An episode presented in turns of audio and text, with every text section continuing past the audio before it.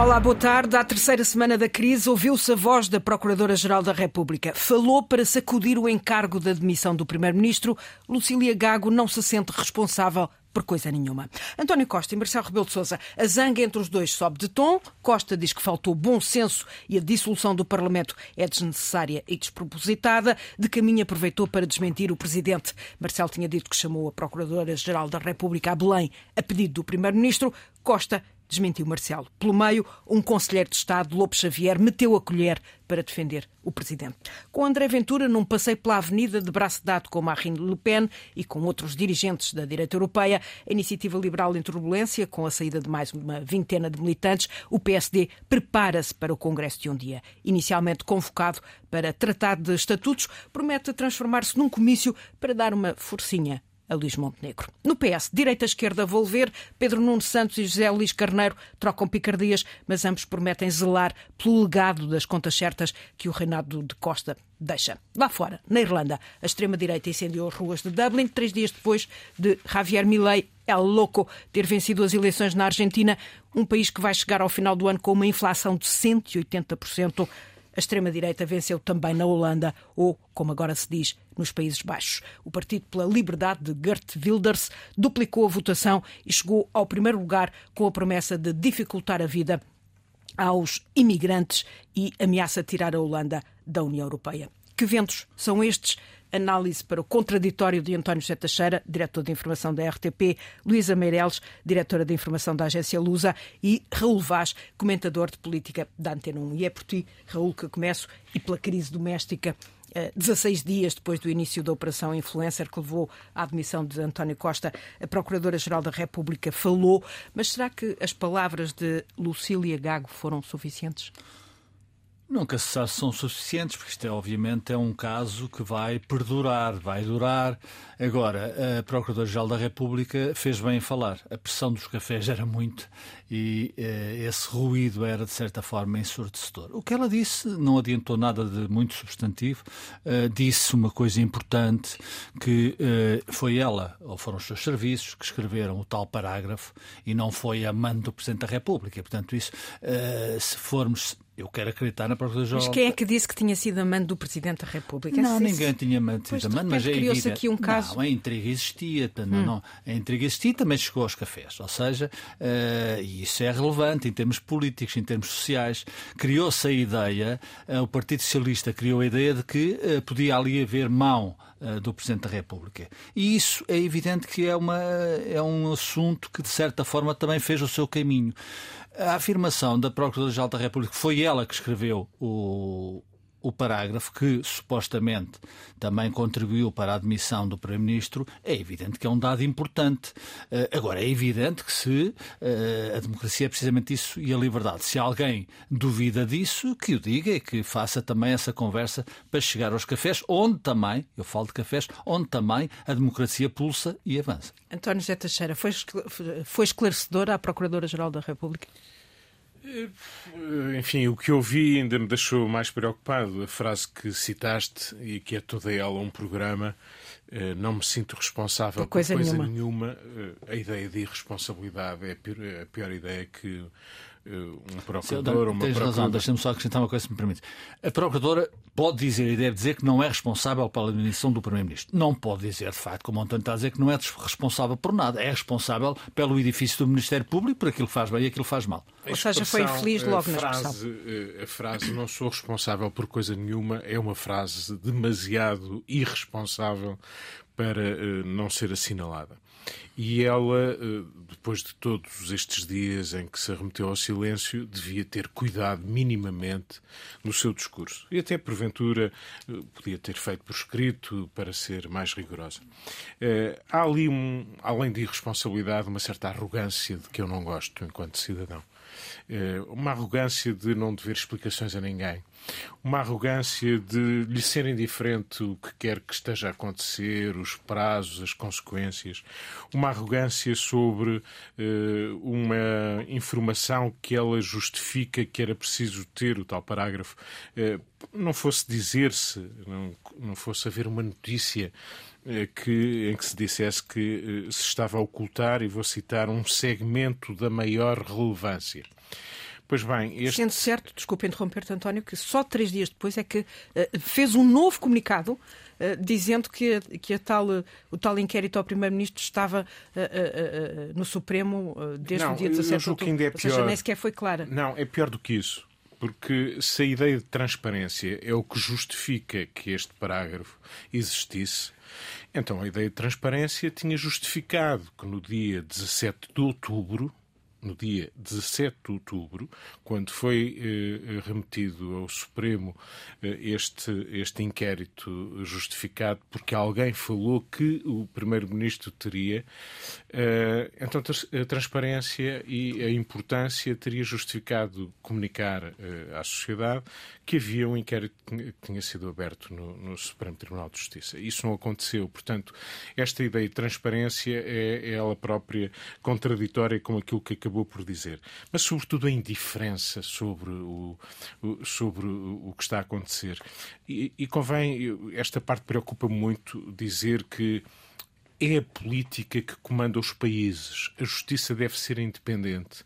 Mas uma política refém e condicionada por completo por uma instituição de nomeação política e que se comporta desta forma irresponsável começa a ser insuportável.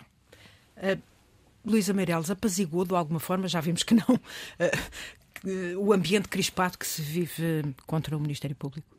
As declarações, declarações da, da, da, da, da, da Hum, bom, uh, acho que agora há que seguir em frente. Ou seja, uh, a, a, a senhora Procuradora-Geral da República foi de uma infelicidade incrível, horrível. Acho mesmo.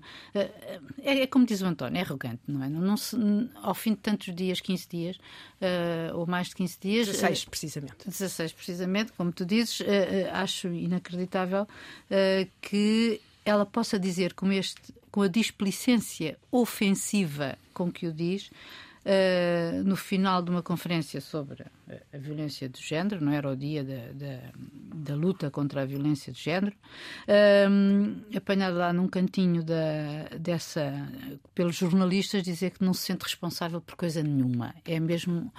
Uh, fica mal, a sério. E se eu entendo, tal como os meus camaradas de painel, que é óbvio que ela não é responsável pela admissão do Primeiro-Ministro, acho que uh, não fica de todo. Acho que ela talvez pudesse acrescentar de outra maneira que ela sim é responsável pelo, seja... bom, funcionamento, pelo bom funcionamento da sua instituição e que ela é o garante de que efetivamente o processo vai ser exemplar.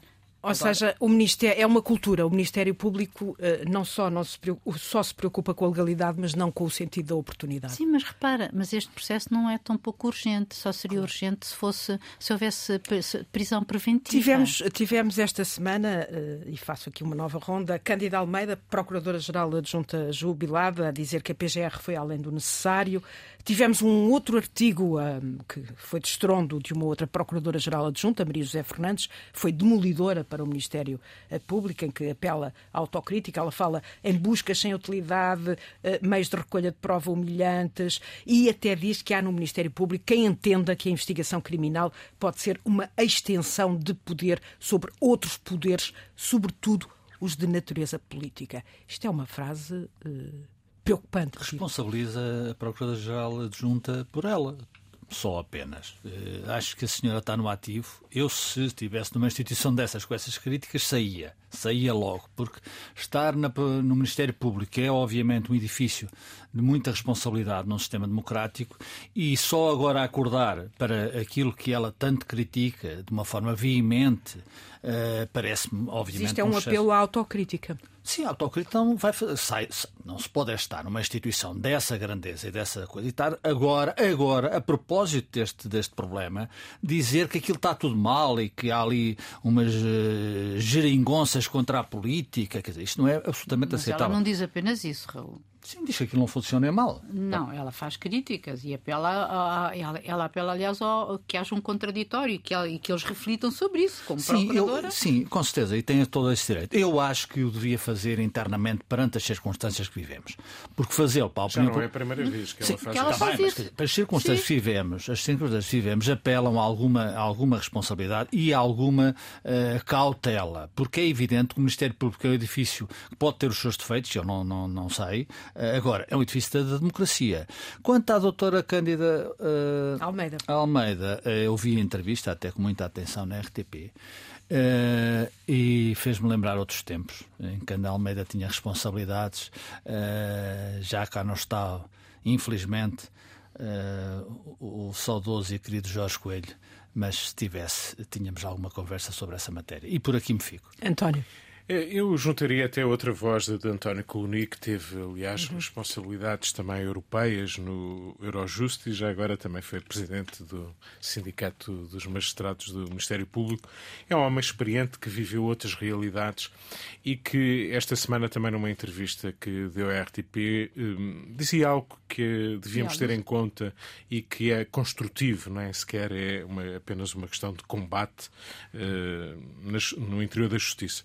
Quer dizer, eh, eu, enquanto Presidente do Eurojust, fiz relatórios e fui à Assembleia da República partilhar aquilo que se faz na Europa, que reflexão existe sobre o funcionamento eh, da Justiça. Apresentou relatórios na Assembleia da República. Eh, nós temos um Ministério Público que, não que é incapaz contas. de refletir sobre si próprio, que quando o faz, muitas vezes é de forma extremada, porque essa reflexão não existe. E, e portanto, esta ideia de cada procurador mais experiente, menos experiente, com mais responsabilidade hierárquica ou menos responsabilidade hierárquica, é uma ilha. E, e que qualquer eh, indicação, conselho, partilha, debate interno pode ser visto como uma intromissão eh, no trabalho de cada procurador. É preocupante porque a justiça ou a iniciativa de, dos processos e, e o seu encaminhamento, a sua competência, a sua organização, a sua consistência, não pode estar ao sabor de qualquer pessoa que tem, de, a determinada altura. Achas um... que está? Acho, acho que, está. está. O que me preocupa neste caso. Não, não, não, não, não, não é isso então. que eu estou a dizer. O que me preocupa neste caso não é que a justiça faça o seu trabalho. Eu, eu, eu espero que a justiça faça o seu trabalho, dou a quem doer, seja com quem for. Exatamente. Ponto, ponto Exatamente. primeiro, que não haja até confusão. Ao Primeiro-Ministro. O que me... Até ao Primeiro-Ministro e o Presidente da República. Exatamente, toda a gente o que me preocupa é a inconsistência, a incompetência, a precipitação, a pouca preparação que perpassa em documentos a que nós tivemos acesso, que não estão em segredo de justiça já agora. Há uma grande confusão na praça. Aquele despacho de indiciação é um despacho que não está em segredo de justiça e qualquer leigo que o lê percebe a incompetência que perpassa em quem o fez substitua-se. O poder político pode, pode Sim, fazer não, isso. O problema é que, é tão grave. O problema é que nem é sequer o funcionamento hierárquico mas, ali sim, funciona. Se é tão mas grave. é exatamente. Mas o, o, Tudo isto, o, quando havia um juiz de instrução, que era o único juiz de instrução sim. que, aliás, havia no país.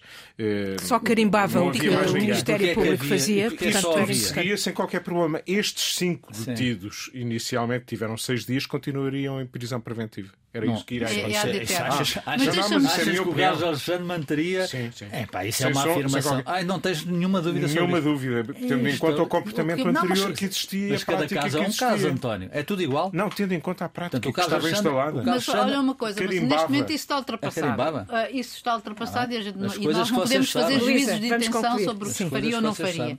Aliás, o artigo de Maria José Fernandes é categórico sobre essa. Agora, exato, sobre o Ticão, o célebre Ticão. Uh, mas sobre esta questão da, da, da independência, do, da, da, autonomia do, do Ministério, Ministério Público, Público foi isso, aliás, eh, a semana passada ainda falei nisso. Exatamente. Está nos estatutos do, do, do, claro. do, do, do, do, Ministério Público. O problema é? é? que cada procurador seja, é uma ilha. É que, e são um conjunto de procuradores independentes uhum. e autónomos e que não têm responsabilidade nenhuma a é dar perante os seus superiores hierárquicos. Mas foi essa a luta que o Sindicato dos Magistrados eh, do Ministério Público quis e conseguiu. E o governo e o poder político até lhe deu E nem sequer conseguiu voltar é atrás. Exatamente. Portanto, aí e vivemos uma semana atípica, uma semana inteira com o Presidente da República calado. Deixou António Costa a falar sozinho, depois de ter dito que foi por iniciativa do Primeiro-Ministro que a PGR foi a Belém. Costa desmentiu. Lobo Xavier saiu em defesa do Presidente, com palavras duras. Eh, Lobo Xavier acusa Costa de preferir um clima de intriga e ambiguidade eh, infame contra o Presidente da República. Raul Vaz, qual é a estratégia do Primeiro-Ministro? Primeira coisa, eu não me lembro do Primeiro-Ministro ter desmentido, mas se desmentiu, passou-me. Desmentido que foi. Toda a gente não, leu naquelas eh, declarações não, à saída da Comissão vi. Política mas, do eh, Partido Socialista um desmentido. Provavelmente deficiência minha. Mas se o Primeiro-Ministro quer desmentir, que o diga claramente. Isso uhum. é que é ter coragem. Afirmar claramente perante os portugueses era o que o António Costa devia fazer. Não fui eu que pedi ao Presidente da República chamar a Procurador. É tão simples quanto isso. É evidente que António Costa está a alimentar um clima de intriga. Também só não vê quem não quer, julgo eu. Uh, o silêncio do Presidente da República uh, durante este tempo acho que é, uh, é o cuidador das instituições. Acho que é o objetivo de Marcelo Belo de Souza. Ao contrário, o Partido Socialista António Costa, sobretudo o seu núcleo duro, está a fazer intriga, está a funcionar. Está a funcionar porque nós estamos aqui a discutir, quer dizer, em vez de discutirmos o dinheiro que estava vivo no, no, na residência oficial do Primeiro-Ministro, estamos a falar de um parágrafo. Em vez de discutirmos a dimensão ou não dimensão, existência ou não existência de tráfico de influências, estamos a discutir o Conselho de Estado. Portanto, é tempo, na minha opinião, deixarmos a Justiça fazer o seu trabalho e avaliarmos os comportamentos dos políticos, todos sem exceção. António Costa tem feito intriga, tem alimentado a intriga, é a minha opinião. Uh, se quiser desmentir, desmente. Já criou a ideia de que se for ilibado, vai, é uma cabala contra, o, contra. Já ouvimos isto noutras, noutras pessoas. Há uma cabala, há uma cabala para eu não ser, para eu não ser candidato a uma coisa qualquer. Eu acho que António Costa, que é uma pessoa responsável, que me está a surpreender negativamente, mas eu acho que António Costa vai rapidamente voltar às suas funções com a dignidade que elas exigem e ao seu silêncio, que esse sim uh, é, é, o contributo líquido e positivo para a democracia continuar a funcionar. Pedia-se António Costa que António pedia-se António José Teixeira que António Costa estivesse em silêncio? Nestas coisas eu acho que vale a pena a fita do tempo às vezes é mais interessante. Quem tomou a iniciativa de falar deste caso? O Presidente da República. E que não se percebeu bem porquê. É, porque é que ele tomou a iniciativa, e isto já é interpretação, e nós estamos aqui a fazer opinião e a nossa interpretação. Obviamente que não, não estamos aqui a fazer notícias. Mas qual é a minha interpretação? Uh, o Presidente da República é uma pessoa muito inteligente, como nós sabemos, e consegue antecipar aquilo que pode vir aí, e, ele antecipou-se. Ou seja, eh, o chamar uh, Procuradora-Geral da República a Belém é em si próprio sempre um risco que corre, eh, um risco de interpretação. Porquê é que chamou uh, Procuradora-Geral da República? várias para vezes, outros presidentes para saber da informação também. que não devia. Hum. Para, para quê? Bom, isto podia ser um problema. Aliás, se, se, formos por aquilo que oficialmente se diz, a Procuradora-Geral da República disse esta semana que foi bem a pedido do Sr. Presidente da República. Formalmente teria que ser assim e não podia ser de outra maneira, portanto, ela disse também o óbvio. Qual era o problema que se colocava? Dada a sensibilidade, o Presidente da República colocou na praça pública a ideia de que foi o Primeiro-Ministro que lhe pediu para chamar a Procuradora-Geral é da República. E é mentira. Provavelmente foi isso que aconteceu. Ah. A questão que se colocou é que, obviamente, esta informação, à partida, não seria uma informação para tornar pública. Foi tornada pública que o Presidente, porque o Presidente antecipou que não quereria ficar com o ónus da iniciativa de chamar a Procuradora a Belém. E por isso colocou na praça pública que foi o Primeiro-Ministro que tinha, como ele já tinha dito, eh, pois nós todos nos interrogámos. Ai, disse, mas ninguém onde? se lembra, ninguém alguém ouviu, onde é que está essa declaração? E de repente ficámos num jogo formal, que é o segredo do Conselho de Estado, que é onde é que eu disse isso publicamente, então, mas quem é que está a dizer isso? Alguém está a violar o segredo a de Estado? A ata da reunião devia só ser... se sabe a ata uh, daqui a 30 anos, coisas desse género. E foi nesse jogo, que foi aquele que o Raul citou, em que ficámos e ainda estamos. Eh, mas o, início desta história começou antes. Nós estamos num clima já muito arriscado de alguma irresponsabilidade, não apenas no Ministério Público, mas também nos principais órgãos de soberania. O clima está muito quente e é muito, eh, é muito perigoso. Eh, e é perigoso em várias frentes porque nesta altura, eu já o disse aqui, há vontade de colocar no pelourinho as principais figuras da vida política nacional. E isso existe. É bom estarmos cientes disso. Mas algumas das figuras sei. nacionais principais estão a alimentar essa ideia. É. E isso é grave, eu estou de acordo contigo. É preciso parar. É preciso, o que é preciso parar. Este silêncio do Presidente pode ajudar a arrefecer este clima quente? Acho que, que sim, espero fala. que sim. Uh, aliás, uh, desde o princípio que eu não consigo. Uh, quer dizer, acho que nós estamos numa situação em que temos um governo fragilizado, não é? Quer dizer, está naquela situação que a gente sabe. Uh, uh, com, António Costa, com, com, António Costa a dar outra imagem, que é de um governo que está a funcionar normalmente. Formalmente é isso, não é? hum. é? Portanto, mas nós, nós sabemos que não, que é não assim. está, que é uma coisa a prazo. Uh, quer dizer, é um contrato a termo certo. Uh, ou a termo incerto, se uh, alguns do dia. Mas e, portanto, temos também uma Assembleia da República que se vai dissolver por essa via, que é pela, quando o governo cair e o Presidente decretar a exoneração do Primeiro-Ministro e a dissolução da Assembleia. E a única instituição que resta, efetivamente, é a da Presidência da República.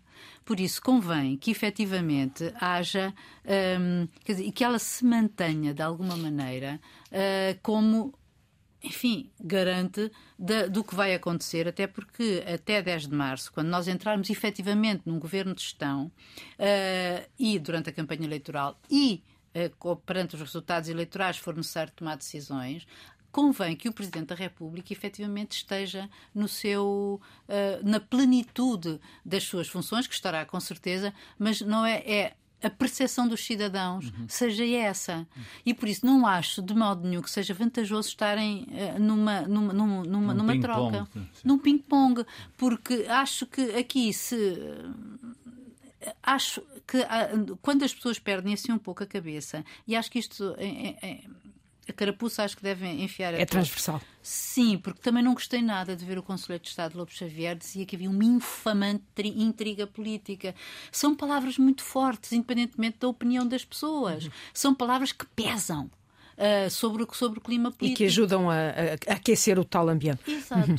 O contraditório de António José Teixeira, Luísa Meireles e Raul Vaz. Vamos acelerar no PS a herança de António Costa e quem é, quem é o herdeiro, José Luís Carneiro ou Pedro Nuno Santos. Os dois não põem em causa a política das contas certas, mas reclamam visões diferentes para a política de alianças. Raul Vaz, um. Uh, está pronto, ou diz-se pronto, a reeditar uma nova geringonça, o outro, Zé Luís Carneiro, aberto ao diálogo com o PSD por forma a travar o Chega. Sim. São grandes diferenças. São algumas diferenças. Embora, ou nem por isso. Não, são, são, claramente que são. Embora na prática, depois, no fim do dia, talvez não sejam uh, tão grandes diferenças.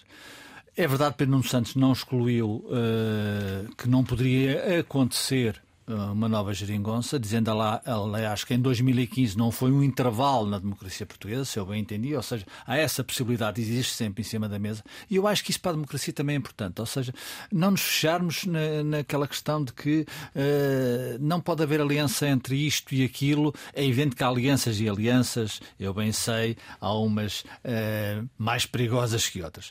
Dito isto em relação ao PS, uh, José Luís Carneiro é o, diz o contrário. Uh, dá a ideia de que é um homem que pode uh, construir ou alimentar ou ceder a um bloco central, ou seja, se o PSD ganhar as eleições, o PS poderia dar, o PS bem entendido, liderado por José Luís Carneiro, a mão aos orçamentos de Estados do PSD, até quando, não sei, uh, nem ele propriamente sabe. Agora, eu acho que há uma coisa, acho que Pedro Nuno Santos vai ganhar o Partido Socialista, a liderança do Partido Socialista. Ganhar o país é outra coisa, como se costuma dizer. Acho... Temos os generais com José Luís Carneiro sim. e a chamada infantaria, Temos. ou seja, as é federações também, com, que... com, Pedro sim, Nuno Santos. Sim, sim, mas são os soldados que, que, que, dão a vitória. Eu acho que são os soldados que vão ganhar a guerra, uh, como, como, normalmente é. Uh, acho que uh, Francisco Assis também vi ontem uma entrevista de Francisco Assis que eu acho Uh, dignificante para o próprio e para a política portuguesa. Aliás, dizendo eu sempre fiz isto, isto, isto, eu estive contra a, a, a geringonça em 2015 porque achava que as pessoas mas achavam do, que iria correr mal, mas mostrou-se que há condições para isso.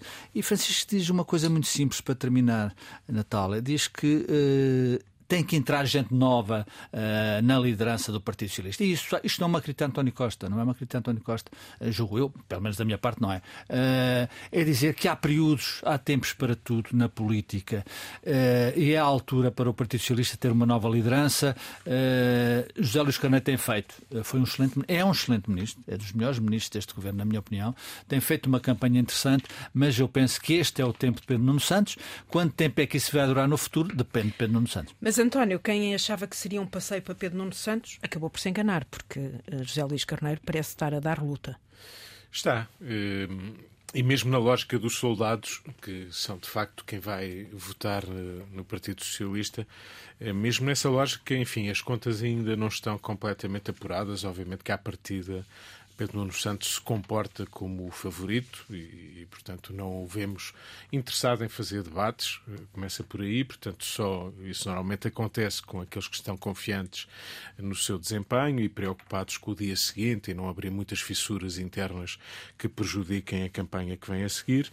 E, portanto, é esse o seu caminho. A grande preocupação de Pedro Nuno Santos é arredondar aquela, aquela faceta uh, mais esquerdista, chamemos-lhe assim, mais gerigonce, uh, gerigonce é uma, vamos passar à frente, nenhum de nós vai conseguir dizer. Gerigoncional, será isso? Talvez, não. mas enfim, que tenha uma nova, que tenha uma nova geringonça. E, enfim, ele está a tentar fazer a quadratura do circo, porque eh, até para reconhecendo as convicções de Pedro Nuno Santos, não lhe passará pela cabeça se tiver que fazer uma geringonça não a fazer. O mais curioso desta história é ver como ele conseguiu cativar Álvaro Beleza e Francisco Assis, os grandes inimigos eh, da geringonça passada, e imaginamos que continuem a ser os grandes inimigos de uma qualquer geringonça futura, porque até agora ainda não vieram dizer que o Bloco de Esquerda ou o Partido Comunista Português deixassem de ter a natureza que têm, que sejam partidos diferentes, ainda por cima já com as feridas na relação com o PS que eh, ao longo do tempo aconteceram.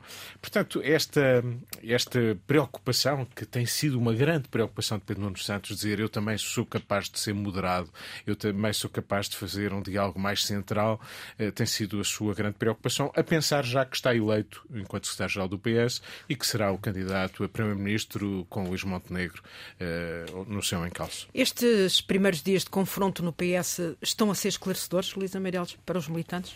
E para o país, já agora, porque um deles vai ser candidato a primeiro-ministro. Sim. Um, para o país ainda vamos ver, não é? Porque para o país eh, acho que será mais interessante depois uh, perceber que quando, quando, quando for eleito finalmente o, o, o, o homem que vai dirigir o Partido Socialista.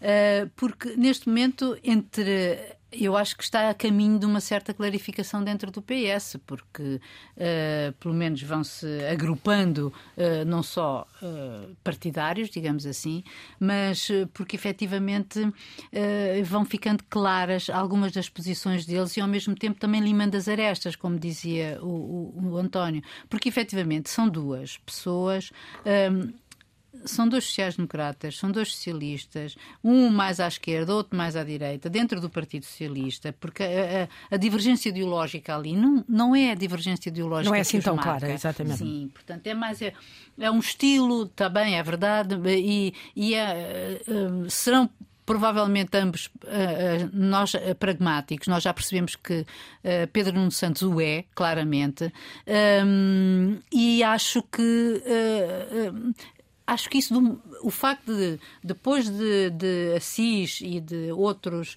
uh, militantes um, conotados mais uh, com a, a, ala mais moderada, digamos assim, mais cêntrica do PS, uh, se, ter, se terem posto do lado de um, Pedro Nuno Santos. Um, não sei se também. Eu hoje, e para além de ter lido a entrevista do Assis, eu hoje li um artigo dele muito interessante no público, onde ele exatamente onde ele diz exatamente. isso, que é mais do que nós não vamos legitimar um herdeiro, mas eleger um novo líder. E ele, isso é que eu acho extraordinário, dito por Assis, que é portador de um novo projeto político arrojado.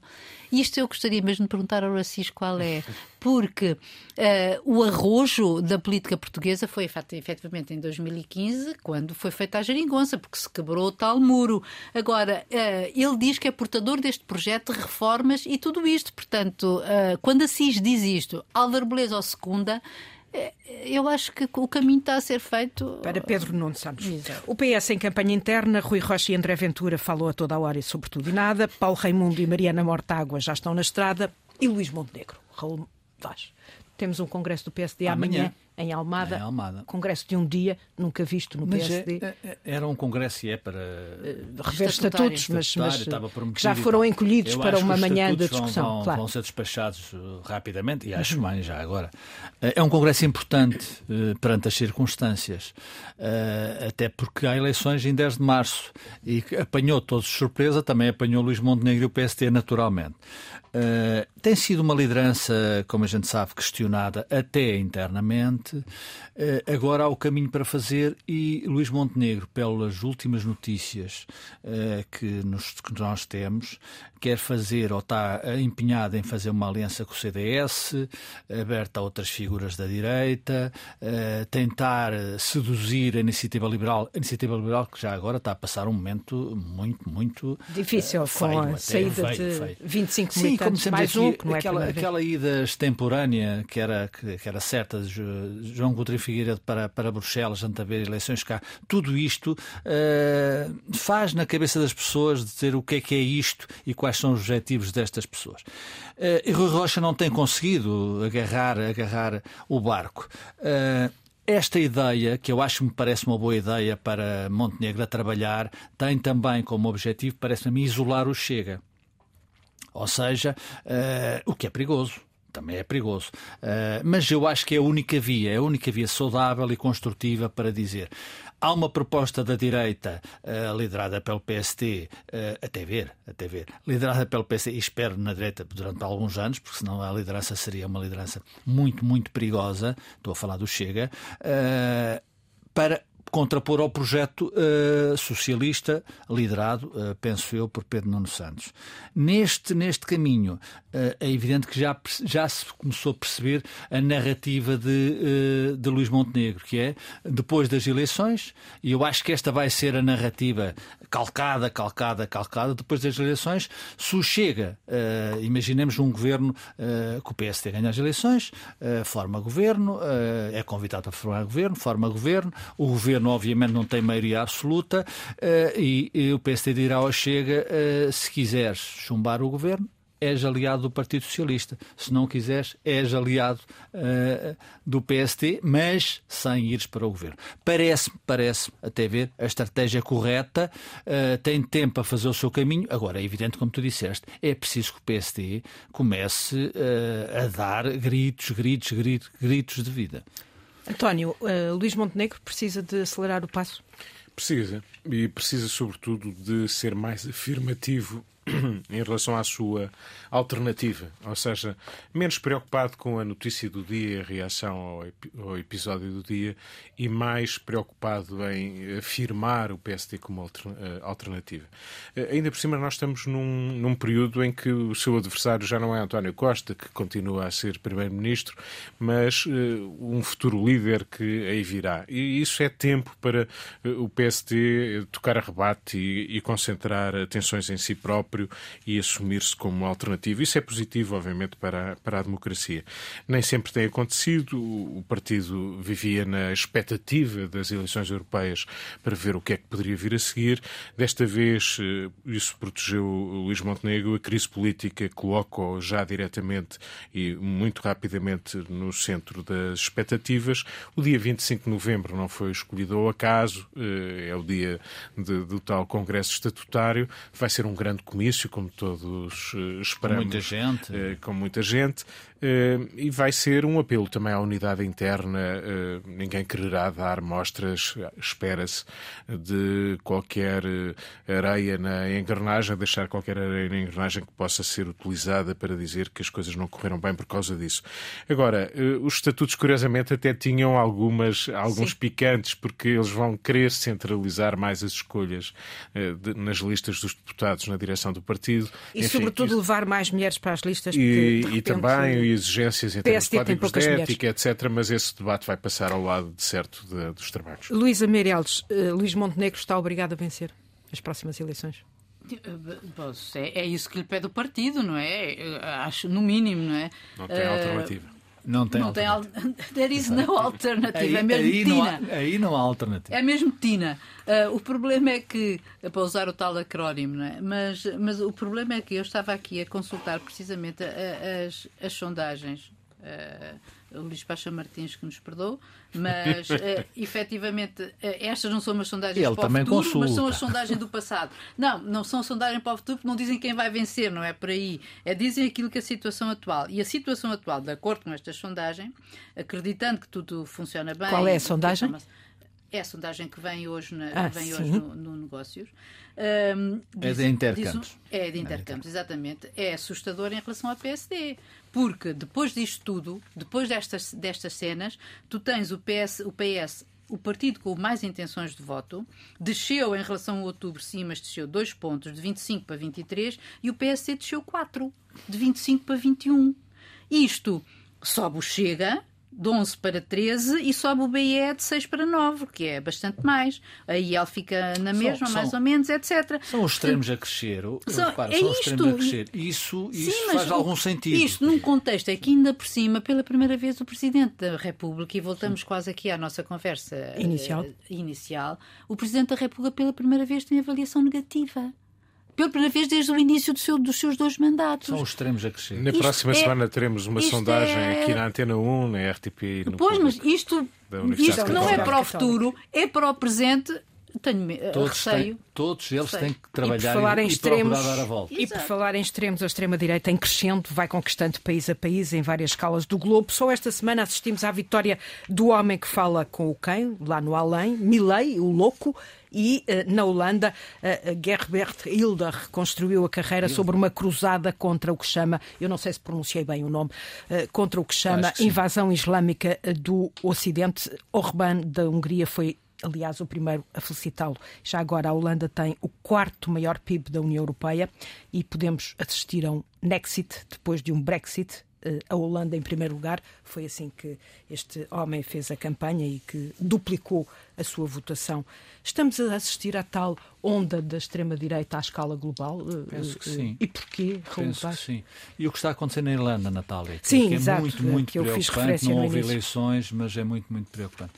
Estamos, eu acho que estamos, porque não direi, eu não quero utilizar o termo falência das democracias liberais, mas há um descrédito uh, social e crescente nas democracias liberais. E isso é aterrador, isso é aterrador, porque autocracias já são, não sei se são mais que as democracias, mas provavelmente são no mundo, não, não tenho a contagem, mas se não são, anda por ela por ela. E isto, obviamente, cria um novo mundo. Uh, e um mundo que, na minha, na minha opinião, é pior do mundo em que estamos e aquele que conhecemos. É pior uh, para nós também, mais coisa, menos coisa, mas para quem está, para quem vem, para quem vai mergulhar e só conhecer este mundo. Repara, além das, das, das, das Milley ganha na Argentina uh, como promessas do outro mundo, e a Argentina, mas a Argentina também foi criando esse caldo. Exatamente, o peronismo que não deu resposta. O peronismo não deu resposta. Décadas. Os Países Baixos, a Holanda, isso é preocupante para a União Europeia ele propõe, e tem 35 deputados em 150, salvo erro, e tem poder, porque, porque há uma fragmentação do espaço político. Vamos ver se consegue formar governo. Claro, claro, mas quer dizer, e isso é a extrema-direita a crescer e a afirmar-se, e é evidente que essa é uma realidade que não se pode esconder, mas que naturalmente é perigosa. Que ventos são estes, António? O mundo, como conhecemos, está a desmoronar-se. É bom termos noção disso. E isso acontece na história. Claro. Eh, o, o, progresso que conhecemos, e foi muito, sobretudo na Europa eh, e na América do Norte, também o Oriente, de alguma maneira, eh, não foi o fim da história como muitos pensavam. As desilusões, as frustrações também eh, atingiram fatias importantes eh, no, no, nos países, nas sociedades, e estão a vir ao de cima essa, na linha do que estava a dizer o Raul, não vou repetir, uh, têm a vir ao de cima essas desilusões. As desigualdades aprofundaram-se, apesar do progresso, e portanto há pessoas que não querem continuar a acreditar naqueles que não há meio de satisfazerem aquilo que esperavam. E por isso o progresso da extrema-direita está a acontecer, progresso em termos de capacidade influenciar o poder ou tomar o poder, e por isso nós uh, temos cada vez mais partidos uh, a conseguir normalizar-se, a entrar no sistema e conquistar o poder. Isso está a acontecer. destruir o sistema por eh, dentro. Não sabemos nos Países Baixos qual se vai ver ou não o governo do Sr. Wilders, porque é complexa a situação, mas, mas ele cresceu. Contra, ele cresceu muito e estamos a falar de um país fundador da União Europeia e isso diz alguma coisa sobre os problemas. Luís, é a falência da política tradicional? Ainda não sei, não. Espero que não. Que diabo, calma. o que eu sei é que é que nós estamos na União Europeia e temos, eh, na verdade, a, a, vencer na Holanda, que é um país fundador e, e chave, ehm, um, um, senhor cujas principais promessas são eh, é o fim da livre circulação interna do movimento dentro da União Europeia. Até de estudantes. Exatamente. E depois, uh, um referendo da adesão à UE. Ou seja, nós. O tal Nexit. tal Nexit. A gente tem que se habituar. Depois do Brexit, teremos um Nexit de Netherlands. E mais, e é não a maior, a maior uh, a um alargamento da União Europeia, nomeadamente em relação à Ucrânia, que é aquilo, enfim, que mais estava nas. Enfim, eu acho que também von der Leyen aqui foi um bocadinho vendedora de hum, sonhos, hum, porque as coisas uh, não são tão assim tão fáceis.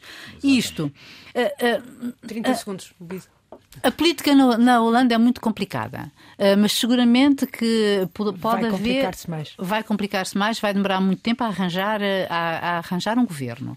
Uh, poderá haver coligação entre aqueles partidos, PVVD, PVDD, PVDA, que aquilo é muito complicado para um português. E em relação à Argentina, eu não sei que mais diga um homem que foi eleito, que promete já para o primeiro próximo mês uma descida de 15 pontos percentuais no PIB, déficit zero, obras públicas acabou, uh, aquelas obras públicas, não, as obras em que o Estado financiava, uh, vão, o Estado vai deixar de financiar, se houver privados, muito bem, se não houver, Olha, paciência. E a Como alguém me dizia, a partir dos mares, dos mares e, da, e, da, e, da, televisão e das agências notícias e, e do, banco, do Banco Central. Mas como alguém me dizia, a partir de Buenos Aires esta semana, bastou que ele se apresentasse e dissesse que ia mudar, porque o desespero na Argentina é muito grande. Exato. Uhum. E uh, vamos fechar já, temos mesmo dois minutos, portanto 30 segundos uhum. para cada um, com essa mega operação desta semana no Alentejo, é o que fica por dizer. 28 detidos nesta operação da Polícia Judiciária para desmantelar uma rede de tráfico de seres humanos e exploração de trabalhadores. No fundo, Raul Vaz, estamos perante escravatura. Sim, clara, claramente, e são máfias a funcionar a céu aberto em democracias. Eu acho que isso é muito importante. O Estado, seja ele qual for, não estou aqui a, a responsabilizar uh, o governo, é o Estado, nós, nós todos, temos que ter atenção ao que está a acontecer. Acontece em Portugal porque, porque a mão de obra, quanto mais barata, mais é acolhida. E depois, sobretudo na agricultura, onde sobretudo na agricultura. E eu não tenho aquela ideia de que os portugueses não querem trabalhar, quer dizer, acho que é uma ideia feita. Tem é que se pagar às pessoas com dignamente, até aos imigrantes, até aos imigrantes, e dar-lhes condições para eles viverem com dignidade. O que está a acontecer é a legalização de máfias num sistema democrático. E isso tem que parar enquanto há tempo. António. Acrescento que é preciso. Eh, nós estamos a falar sobretudo de migrações sazonais. Há um abandono crescente destes, eh, desta mão de obra, destes seres humanos que nos eh, visitam para trabalhar um período. Depois, nos períodos em que não há trabalho, eles ficam entregues a si próprios. Não há qualquer integração, acompanhamento, preocupação com, com eles. Acabam por ser seres estranhos na nossa comunidade, acabam por criar percepções de uh, inimigos, de pessoas que eles não entendem entendem, que não veem com bons olhos. Eh, é preciso, eu não digo um ministério, agora ao contrário do Milley, um ministério eh, da migração ou dos imigrantes, com I, eh, é um problema europeu. Nós temos, é um temos países envelhecidos, precisamos de atrair mais pessoas e precisamos de as integrar e de as acompanhar. Não tem que ser apenas a polícia a tratar deste assunto, tem que ser as autarquias, tem que ser os governos, tem que ser as instituições a acompanhar estas pessoas, a integrá-las. Elas fazem-nos falta, integremos-as, há trabalho trabalho que precisa de mão de obra. E precisamos até precisamos por uma razão demográfica. Com, com uh, uh, exatamente, exatamente. Um amigo meu alentejano dizia que uma das grandes mudanças que ele nota agora no Alentejo, uh, e agora sobretudo na altura da apanha da azeitona, é que passou a ver muitos passou a ver muitos turbantes e lenços. Uhum. E, e o que reflete exatamente isto uh, que estivemos aqui a discutir, o problema das, eh, das migrações, e não nos esqueçamos que foi isto que, fez, que levou à queda do anterior governo uh, de centro-direita na Holanda, foi exatamente ele, uh, o, o, Ruta querer levar para a frente uma nova legislação sobre o asilo, um, é que isto começa a gerar dentro das, das próprias populações, embora se reconheçam e as pessoas acham que sim, que eles ou alguns deles, algumas pessoas, porque infelizmente não é generalizado o sentimento das populações face a, está em crescendo, ao, ao estranho, um, uh, uh, começa a generalizar-se esse sentimento de anti... anti repulsa, o, o, é, o querer afastar. Deixa-me só dar uma nota pessoal, porque me faz imensa impressão, porque eles efetivamente vêm, depois não sei se vão embora, vão ficando, vão ficando entregues ao Deus dará, e a gente hoje verifica em Lisboa, por exemplo, que é onde eu vivo, uh, e onde nós os três vivemos, um verdadeiro exército, nomeadamente em relação àquelas empresas de, de entrega de, de sim, comidas, sim, sim. são sobretudo asseguradas por pessoas desta, desta origem. E olha, e há dois dias em minha casa foi um violento uh, atropelamento de uma dessas um, motoretas. motoretas que vinha na brida com um carro que eventualmente ia apenas virar à esquerda com o sinal verde e eles passam muitas vezes e a gente sabe que é assim. E olha, não sei o que lhe aconteceu, mas sei que da minha janela consegui, consegui perceber o que se passava e não, é, e não foi bonito de se ver. O contraditório de António José Teixeira, Luísa Meireles e Raul Vaz, contraditório que fica em podcast nas plataformas habituais e na página da RTP Antena 1.